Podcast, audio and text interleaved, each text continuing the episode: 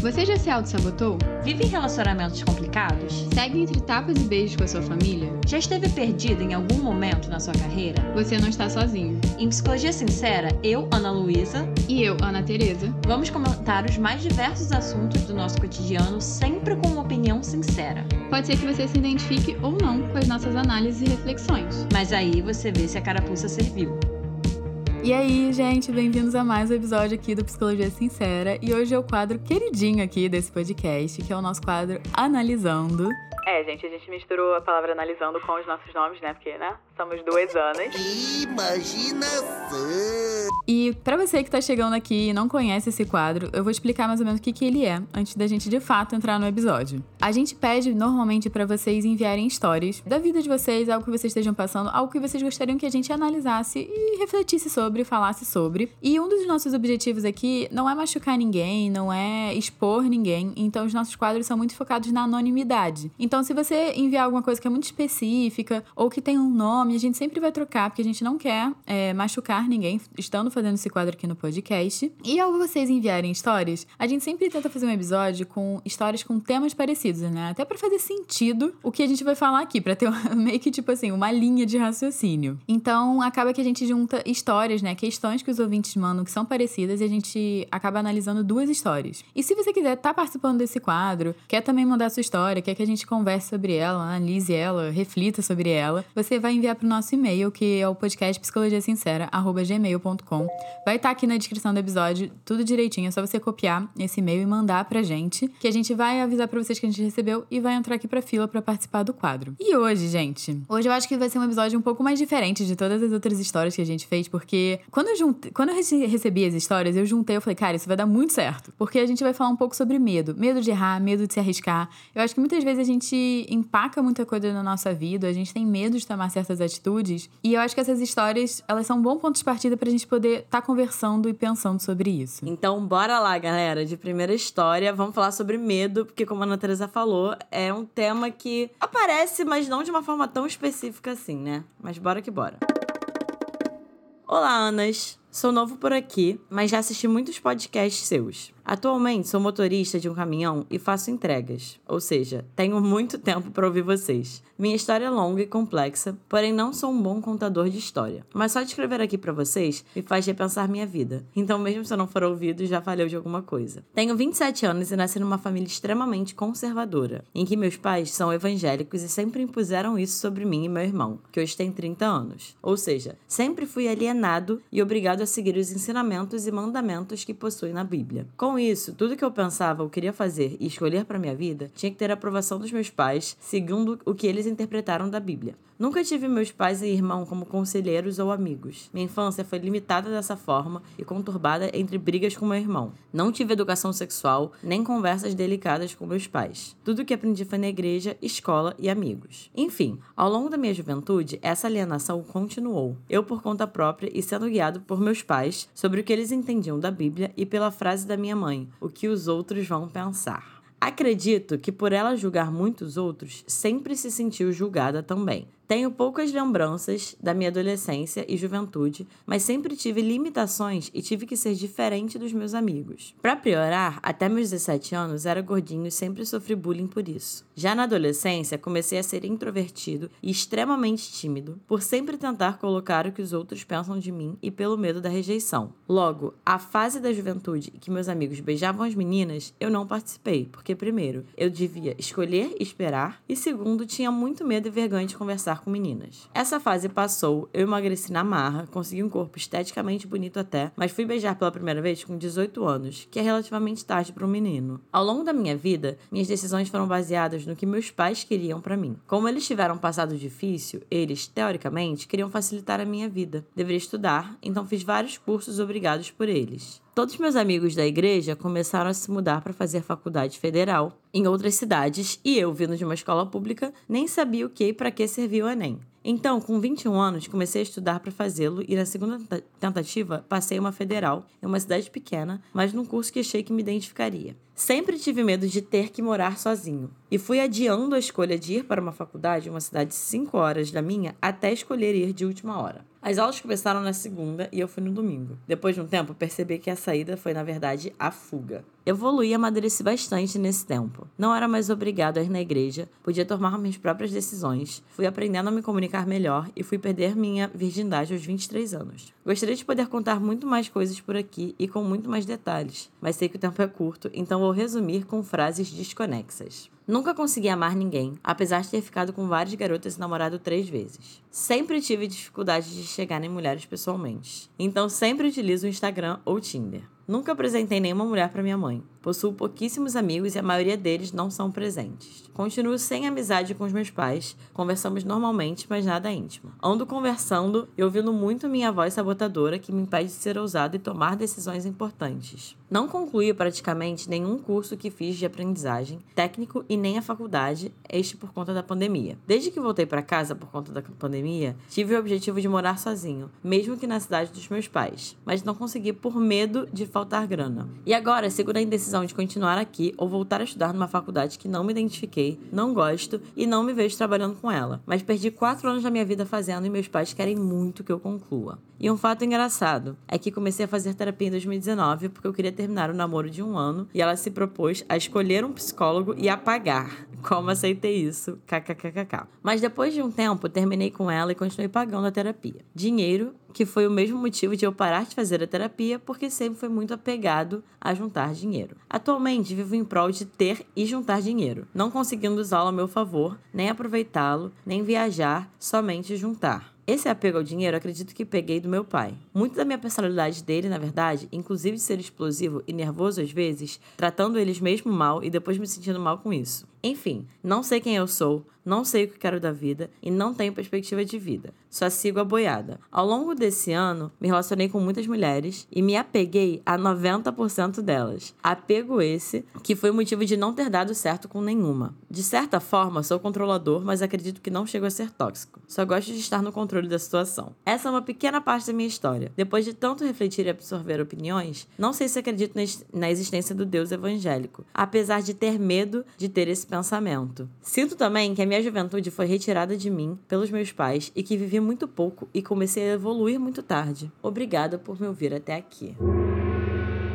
Muita coisa, né, Ana Teresa? Nossa, tem muita, muita, muita coisa para falar sobre. É, nem sei se daria pro episódio inteiro, assim. Uhum. Mas eu acho que a história, ela foi evoluindo, assim. Começou explicando, né, o cenário, como foi a infância dele, como é a família. Até eu já tava pensando algumas coisas, até que ele falou, vou soltar aqui os pensamentos. Aí, aí que veio a enxurrada toda, que daria pra gente trazer muita coisa. Uhum. Mas eu vou começar do começo, falando que quando você, ouvinte, começou a narrar um pouco sobre a sua história de vida, como é que foi na escola, como é que foram a sua criação com seus pais, eu te senti uma pessoa muito sozinha sozinha. Me parecia que você estava muito sozinho, assim. Era você por você. Não sei se é essa sensação que você tem também. Porque você vai falando de pais que estão, assim, te dão comida, te dão casa, te dão segurança, assim, nesse aspecto, mas não te dão apoio emocional. E muitas vezes, né, os pais têm esse discurso tipo, ah, mas nunca faltou nada para você. De fato, assim, físico, nunca faltou nada, pelo que eu tô entendendo. Mas emocional, você nunca teve um suporte, um alicerce. Portanto, que quando você vai. A história vai evoluindo, né, depois, você vai explicando várias coisas, eu algumas vezes sinto até um pouco perdido, né? Que nem você falou, eu nunca tive uma instrução muito bem. E muitas vezes é função dos adultos estarem dando esse norte pra gente. Até quando a gente é, tipo, jovem adulto também. Quando a gente é criança, a gente precisa de mais, adolescente a gente não precisa. E muitas vezes, quando a gente tá iniciando a nossa carreira, é legal a gente ouvir. Não quer dizer que a gente vai 100% se basear no que os nossos pais querem pra gente, mas é importante a gente ter essa orientação, até porque eles são os adultos, né? Então, tá me parecendo muito assim de se você ser uma pessoa muito desamparada, né? Que acaba que você passou por bullying, você passou por várias coisas e me parecia que você não tinha muito para quem recorrer, né? A sensação que me passa é que, de fato, você não recorreu a ninguém e isso tá tudo guardado com você. Uhum. E é muito interessante você falar isso, Ana Teresa, de estar tá muito sozinho. Eu não tinha parado para pensar por esse lado, assim, da questão da solidão, mas faz muito sentido, né? Até porque uma das coisas que mais me chamou a atenção nessa história é o quanto que ele fala de medo. Muito medo, muito medo, muito medo. E aí, olhando por essa perspectiva do que a Ana Teresa tá falando, né, de, de trazer sentimento de que você era muito sozinho, ouvinte, faz sentido porque, gente, a gente já repetiu várias vezes aqui no podcast que somos seres sociais. A gente precisa ter um espaço, e de várias formas, né? Mas com pessoas também que tragam uma segurança pra gente poder arriscar. Pra gente poder saber que, bom, se eu tentar isso aqui não der certo, eu vou ter pra onde voltar. É um espaço seguro mesmo, uma base. Você falou de desamparo, eu pensei exatamente nisso. De amparo. E que ao longo da nossa vida, a gente vai construindo isso em muitas pessoas. Mas, num geral, na infância, né? O primeiro espaço que a gente tem seguro de amparo e de suporte pra gente poder arriscar, pra gente poder lidar com as situações da vida que causam medo, eu vou chegar nessa parte do medo, num geral é a nossa família, não? A gente fala, quando não a nossa família, nossos cuidadores primários, essas figuras que cuidaram da gente quando a gente nasceu, enfim, nos nossos primeiros anos de vida, né? Então faz muito sentido que não tendo isso, né, da forma como a Ana Teresa falou, no lado emocional,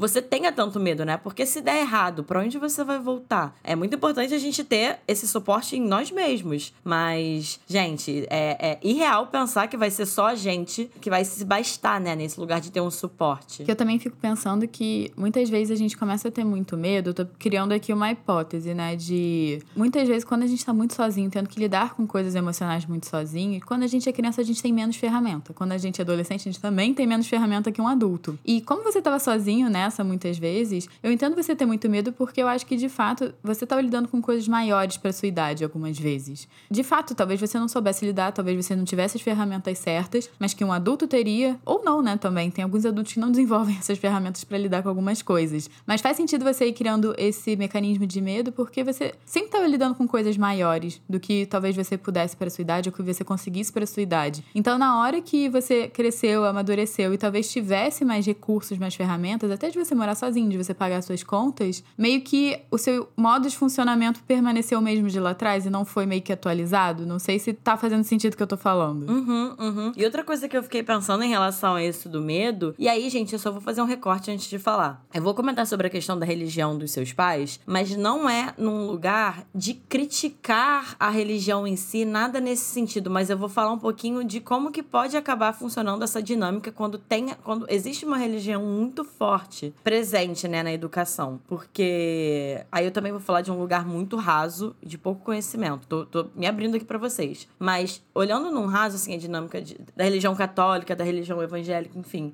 que é, são as que eu tive mais contato, tem essa, essa lógica de um Deus, né, de um ser maior que julga a gente, né? Tanto pro, pro lado positivo, digamos assim, quanto pro negativo. Então, e mais uma vez, não tô criticando isso especificamente, mas quando existe isso muito forte, é muito comum que as famílias tenham, no geral, muito essa questão do julgamento mesmo, assim, né? De que existe um livro que vai falar o que, é certo e o que, é errado. E é muito forte o que, é certo e o que, é errado. Né? Não é qualquer coisa, é um pecado. Então, assim, isso pode, dependendo de como isso for manejado, essa dinâmica de pessoa ou família com religião, isso pode acabar trazendo um senso muito grande de julgamento mesmo, que você falou, né? Dos seus pais julgarem muito, ou, ou você achar que sua mãe também se sentia muito julgada. Isso é bem comum, assim, quando a gente pensa na lógica da religião. E aí, por que, que eu tô falando isso? Eu tô fazendo um link, mais uma vez, com medo. Por quê?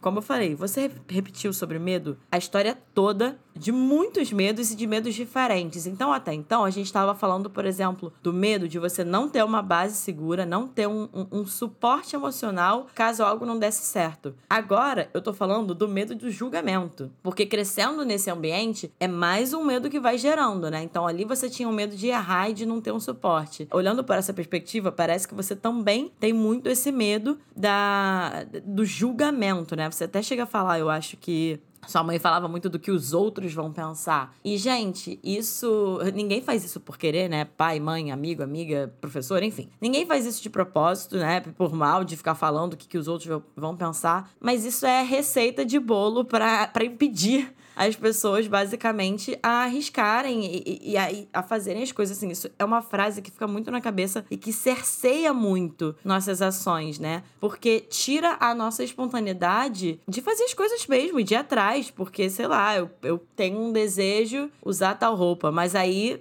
vem esse pensamento automático, né? Ah, mas o que, que os outros vão pensar? Então, são pensamentos que acabam cerceando a nossa liberdade. E eu vou falar de liberdade daqui a pouco, porque acho que também tem muito a ver com o seu medo. Mas só trazendo mais um ponto, né? Sobre mais um medo que parece que tem e que é mais um medo que vai te impedir de se desenvolver. Medo de errar e medo de julgamento são dois medos clássicos que nos impe impedem de nos desenvolvermos nas nossas vidas, assim. E há em todos os âmbitos. Eu tô até pensando também, né, no medo de você não ser suficiente. Eu até tô fazendo esse link com o bullying, né, que durante um momento da sua vida talvez você não tenha sido suficientemente padrão para estar naquela escola, com aquelas pessoas. Então, você falou que era, você estava acima do peso, você ficou muito tímido e de fato assim, você passou por um momento da sua vida do qual você foi rejeitado. E eu acho legal a gente pontuar isso. Até porque quando você fala, né, que você não consegue ser tão constante nas relações, eu até me questiono se você também tem esse medo da rejeição. Porque você sofreu isso, né, esse bullying, muito novo. E isso deixa marcas, assim. As experiências que a gente teve na nossa infância, adolescência, gente, elas deixam marcas que, se não forem olhadas, podem durar durante muitos anos aí na nossa vida. Então eu sinto como se tivesse uma rejeição na escola, tivesse uma rejeição na família, né? Porque mal bem, nós somos imperfeitos, nós vamos errar. E uma pessoa que tá o tempo inteiro pensando o que, que os outros vão pensar, eu tenho que ser perfeito, eu tenho que ser isso, eu tenho que performar, o quanto você vai estar tá se encaixando, vai estar tá se sentindo acolhido, vai estar tá se sentindo aceito. Então me parece que você passou por uma infância e adolescência no qual você não era aceito por quem você é. Isso eu acho que é muito difícil. Uhum, uhum. E outra coisa que eu acho que tem a ver com o que você tá falando, Ana Tereza, falando também ainda da sua criação, da sua infância, você falou que seus pais eram muito conservadores, que sempre impuseram muitas coisas coisas, né? Sabe o que eu fiquei pensando? Não sei se vai fazer sentido o que eu vou falando, né, Teresa. Me ajuda aí a construir esse pensamento. Mas eu tive um insight aqui, assim, sobre essa questão do medo ainda, né? Quando, quando a gente cresce em ambientes em que a gente é imposto muitas coisas, né? Isso desfavorece nosso desenvolvimento de um lugar de autonomia e independência. Então, assim, seus pais te falavam o que você tinha que ser, o que você não tinha que ser, o que você tinha que fazer, o que você não tinha que fazer, o que é certo, o que é errado. Isso é normal, tá, gente? Óbvio que nossos pais vão fazer isso. Eles, isso é parte do papel do pai e da mãe, ou da mãe, da mãe, do pai, do pai, enfim, dos nossos pais, de darem essa base, essa orientação. Mas com ressalvas. Porque quando isso é muito forte num lugar que não incentiva o desenvolvimento de uma autonomia e de uma identidade própria dos filhos, isso pode acabar ficando muito rígido, muito fixado, assim, e, e, você de fato acabar não desenvolvendo isso ao longo da sua vida mesmo e do seu crescimento. Só que o que, que acontece? Ao mesmo tempo que isso é vou botar positivo e negativo assim, fazer essa diferença aí binária, né? Ao mesmo tempo que isso é negativo, né? Porque te, te impede de se desenvolver, isso acaba sendo uma estratégia interessante de se lidar pro medo. Por quê? Porque, gente, se desenvolver, crescer, amadurecer, requer tomar decisões, escolher e bancar as consequências das nossas escolhas. E me parece, você falou isso um pouco ao longo da história, da, da sua história, que você tem essa dificuldade, assim. Você não sabe quem você é, você não sabe o que, você quer, você não sabe o que você faz. E faz sentido que você não saiba, porque você não foi criado para desenvolver essa autonomia e essa independência.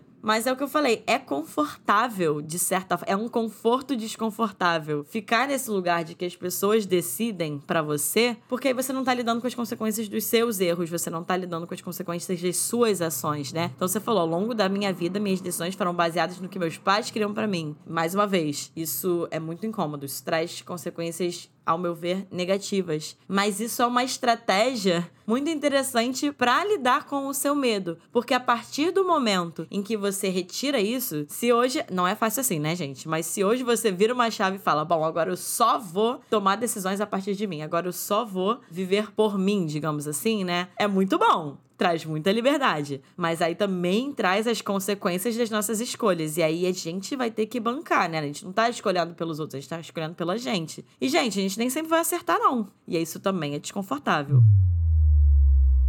Na maioria das sociedades modernas, está enraizada a uma busca sem fim pela felicidade. E a partir disso, criou-se um dogma que, para aumentar a felicidade, é necessário aumentar a liberdade dos indivíduos. Por essa lógica, quanto maior for a liberdade, maior será o bem-estar e a felicidade da população. Mas será que isso é realmente verdade?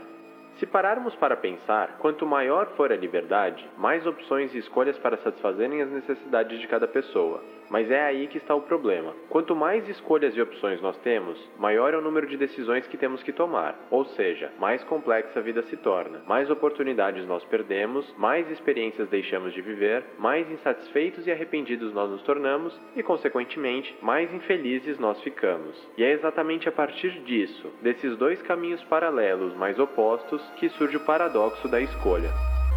Acho que fazendo um gancho do que a Ana Luísa falou, vendo aqui a história, você fala que você tem dado ouvido para sua voz sabotadora, né? De que você tem medo de faltar grana, você tem medo que alguma coisa ruim aconteça por você tomar as suas decisões. E aí é que entra, né? É, dá medo mesmo a gente tomar decisões por conta própria. Pode sim faltar dinheiro em algum momento, ou não. Só que eu acho que, como você tá eh, fugindo tanto, né, das situações, você nem tem como se provar que pode dar certo. Você é meio que um mecanismo que se retroalimenta, assim, você acha que vai dar errado, você não tenta, então você reforça que de fato não deu certo e você não deveria ter tentado. E eu tô pensando aqui, pode sim faltar a grana, né, de você ir morar sozinho e tudo mais. E aí você volta para casa dos seus pais, como você voltou na pandemia, ou pode dar certo você se sentir muito bem, muito realizado de você estar tá conquistando isso na sua vida. Então me parece muito que correr riscos, você é muito averso a correr riscos. Eu acho que é isso. E de fato, assim, pra gente estar tá vivendo a nossa vida, a gente vai ter que correr riscos. Não tem muito para onde a gente fugir. A não ser que a gente sempre fique na zona de conforto, né? Que é tá ali com seus pais, tá com a ajuda dos seus pais, mas você fala que essa zona não é muito saudável para você, até pro seu próprio desenvolvimento pessoal. Então, olha, faz parte quebrar cara. E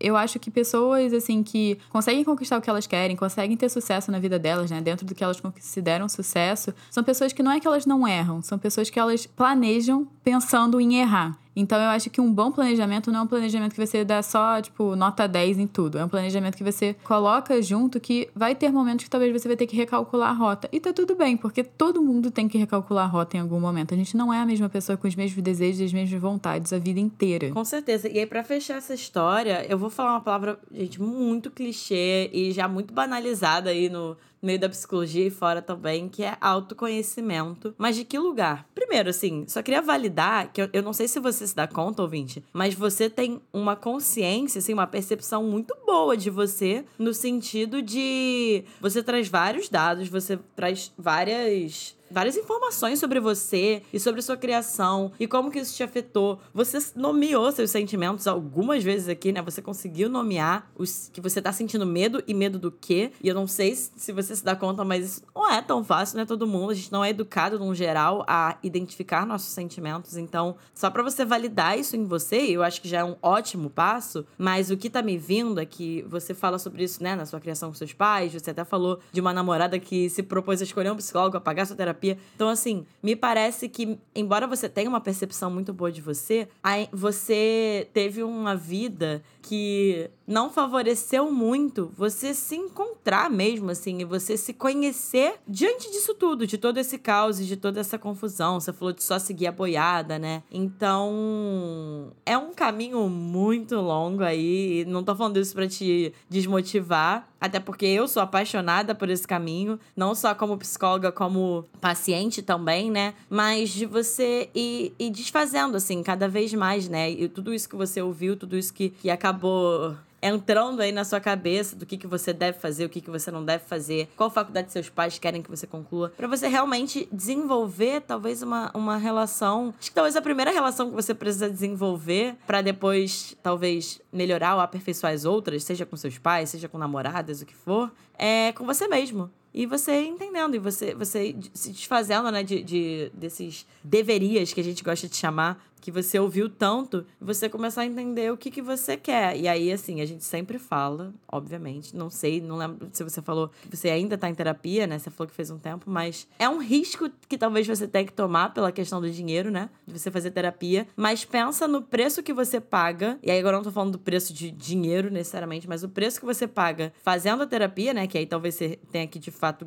gastar um dinheiro com isso. Mas o preço que você paga não fazendo a terapia, né? Talvez seria você continuar onde você tá e continuar com essa angústia e continuar nessa confusão. E eu finalizar aqui, eu acho que eu quero falar um pouco dessa frase que você falou no final de só sigo a boiada. Eu acho que é mais fácil, assim, seguir a boiada no sentido de uma pessoa, né, que a vida inteira, mal ou bem, se sentiu diferente e foi tratada como diferente muitas vezes, é, eu entendo que seguir a boiada pode ser o seu primeiro instinto para você estar tá se sentindo aceito. Mas eu fico pensando o quanto seguir a boiada você tá respeitando você, suas vontades e os seus limites. Porque me parece que quando você fala que você viveu a sua vida para as decisões dos seus pais, você não tá se respeitando. E eu acho que é muito importante você começar a respeitar o que você quer para você. Por mais que isso não agrade os outros, eu acho que não agradar vai ser assim, a minha palavra final, assim. Você não vai vai agradar todo mundo. E tá tudo bem. O importante é que você também esteja se agradando nesse meio tempo. Obviamente, a vida não é só sobre a gente ser agradado, tá? Não vamos para um 880 nesse pensamento. Mas é muito importante que você esteja satisfeito com a sua decisão. E se isso não vai satisfazer os outros, gente, paciência, sabe? Eu acho que cada um tá vivendo a sua vida como acha que é melhor para si. E é isso, sabe? Não é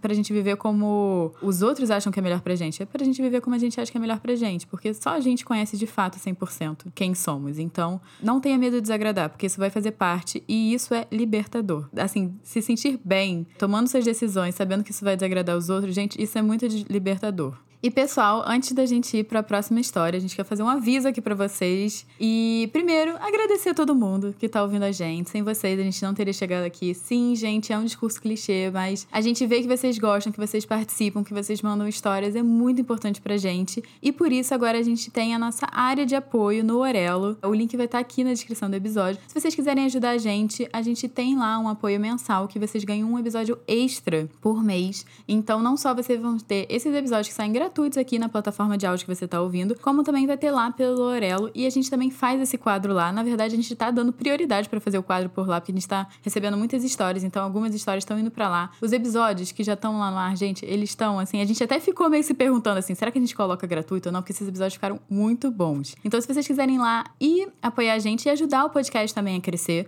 porque com esse apoio de vocês, a gente vai continuar transformando esse trabalho mais sustentável ainda no nosso dia a dia, nas nossas vidas. E se vocês não quiserem apoiar a gente nesse momento, no sentido de ter um comprometimento financeiro, vocês podem ouvir os episódios pelo Orelo, que a plataforma em si já entende que você ouvindo por lá, eles já vão dar uma certa é, contribuição, assim, pra gente, por vocês estarem ouvindo por lá somente os episódios. Então, bora de segunda história? Bora de segunda história.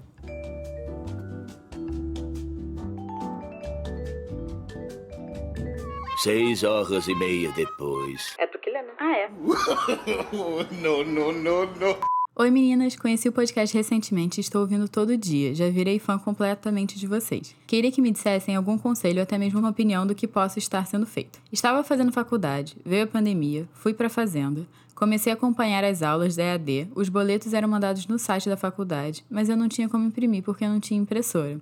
E quem comanda o dinheiro é meu irmão, ele que entra na conta do meu pai e paga as coisas pela internet. Só que na época era pessoalmente, eu recebia o boleto da faculdade e entregava para o meu irmão pagar. Ele pagava e me enviava o comprovante para eu salvar. Só que passou a ser a EAD e eu teria que entrar no site e imprimir o boleto para pagar. E aí você me pergunta, não seria mais fácil meu irmão entrar no site e pegar o boleto e pagar? Só que ele poderia olhar as minhas notas da faculdade, ou seja, de jeito nenhum eu ia deixar ele entrar no site. Eu mandava o boleto para ele e acabava vencendo e eu pensava, mando depois para ele, tipo assim, ia procrastinando. Acabou que não mandei mais boletos e acabaram vencendo. Tinha três boletos que a faculdade mandava, mas a faculdade não ligava avisando nem nada, então já tava com três boletos pendentes. O ano passou e os meus pais perguntaram da faculdade: como é que está? Está tendo aula à noite? Está assistindo? E eu respondo: tudo normal. Teve um dia que meu irmão me chamou e queria saber da faculdade, queria saber o login, a senha para ele poder entrar. Meu coração disparou naquele momento e quando ele entrou no site e foi olhar os boletos, estava em branco, não tinha nenhum boleto lá. Me perguntou se eu tinha pagado os boletos e eu disse que sim. E ele me avisou que se eu deixasse de pagar os boletos, teria juros. E aí eu falei para ele que tranquei o curso, mas eu não tinha trancado o curso.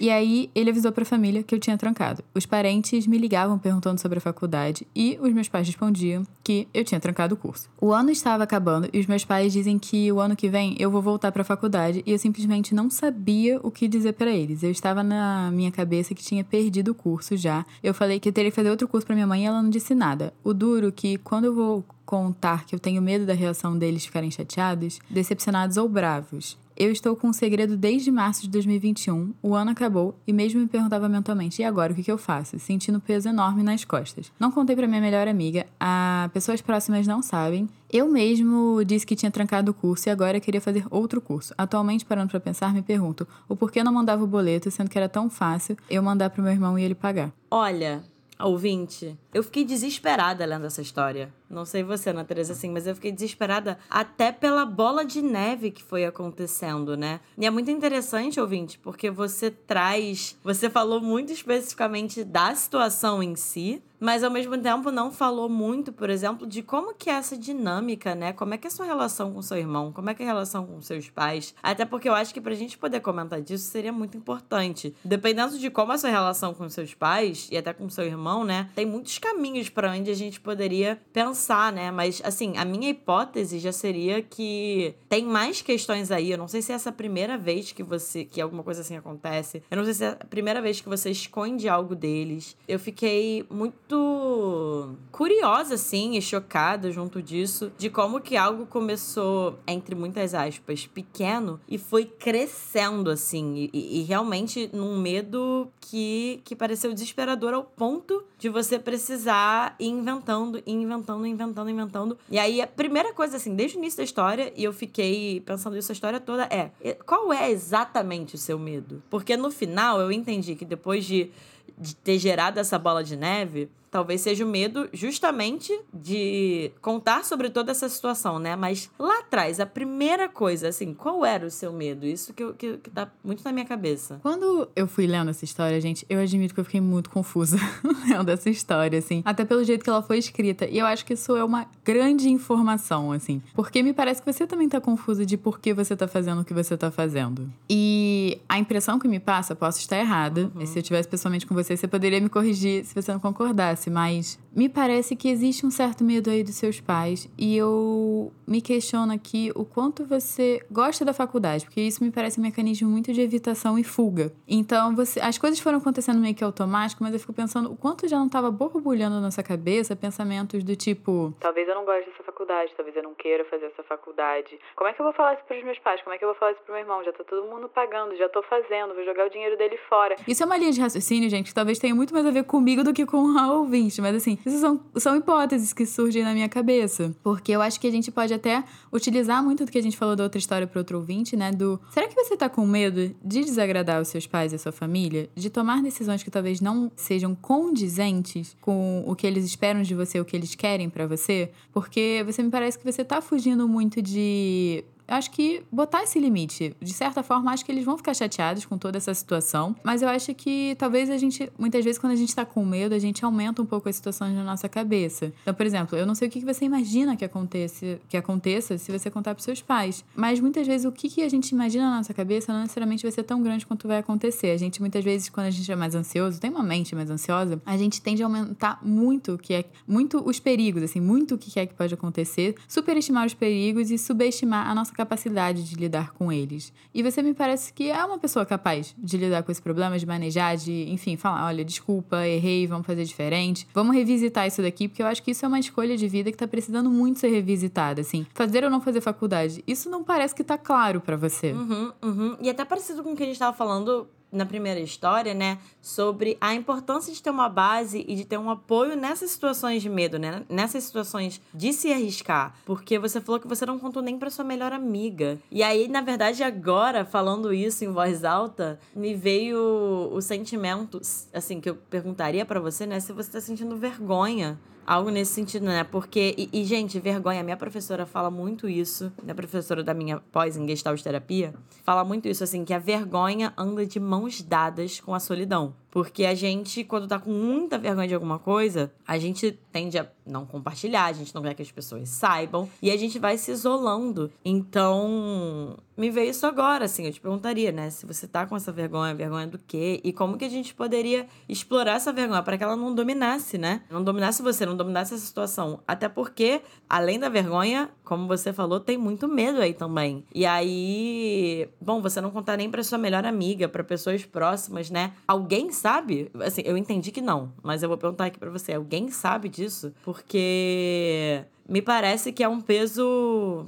E eu não falo muito grande porque de fato é uma situação muito grave, não é assim nesse sentido para alimentar o seu pensamento ansioso sobre a situação, mas você descreve como algo muito grande para você, que você está vivendo que está sendo muito angustiante. E compartilhar isso com as pessoas, às vezes pode ser um alívio, não precisa ser com todo mundo, mas com uma pessoa, pelo menos que você se sinta confortável, né? Até porque, assim, as pessoas fazem muitas coisas. Gente, quem nunca já se colocou numa situação assim, numa super saia justa por medo. Acho que medo talvez seja uma das situações que mais fazem a gente se colocar em saias justas e, situações bolas de neve, né? Assim, não sei se te ajuda a ouvir que eu já me coloquei em situações assim, é, não essa mesma, né? Mas situações parecidas por muito medo. Não sei se te alivia, né? Eu, quando escuto que alguém já, já passou por, por merdas parecidas, me ajuda, me ajuda bastante. De não me sentir sozinha. E compartilhar com as pessoas, né, sobre o seu medo, também é muito importante pra gente não se sentir sozinho. Pra gente ver que, não sei, talvez sua melhor amiga nunca tenha passado exatamente por isso, mas talvez ela também já tenha passado por situações de medo com os pais dela, né? E isso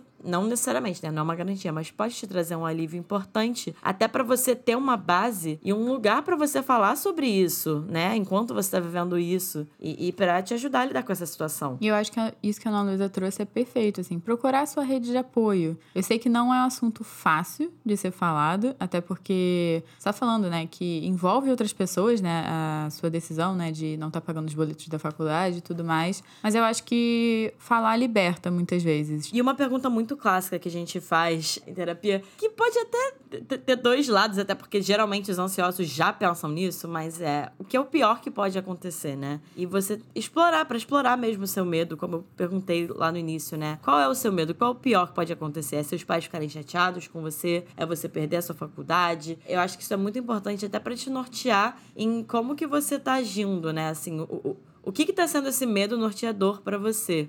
Até porque, gente, num geral, o que a gente imagina que vai ser o pior que pode acontecer, num geral não é o que acontece. E se o pior acontecer, né? Como é que você lidaria? Você tem as ferramentas? Você tem uma ideia de como é que você conseguiria lidar e contornar essa situação? Porque muitas vezes o pior que pode acontecer, a gente já tem uma ideia de como a gente iria solucionar esse problema. Exatamente. A gente sempre fala, gente, a ansiedade, quando é exacerbada, que não é muito legal, porque ela traz muitas coisas é, desagradáveis, negativas, enfim, comportamentos que não são saudáveis, mas o, os nossos sentimentos existem por um motivo. Isso é muito importante finalizar o episódio falando para os dois ouvintes, gente. Não é para eliminar o medo. O medo, ele tem uma função e tem uma função de proteger. Então, para os dois ouvintes que mandaram as histórias, tentem utilizar o medo de vocês para ajudar vocês, né? E nesse caso, do segundo ouvinte, para imaginar como que você poderia lidar. É, use esse medo para proteger, né? Para te ajudar a, a pensar em formas de lidar com a situação, mas não te paralisar, que é uma coisa que o medo faz muito tão bem.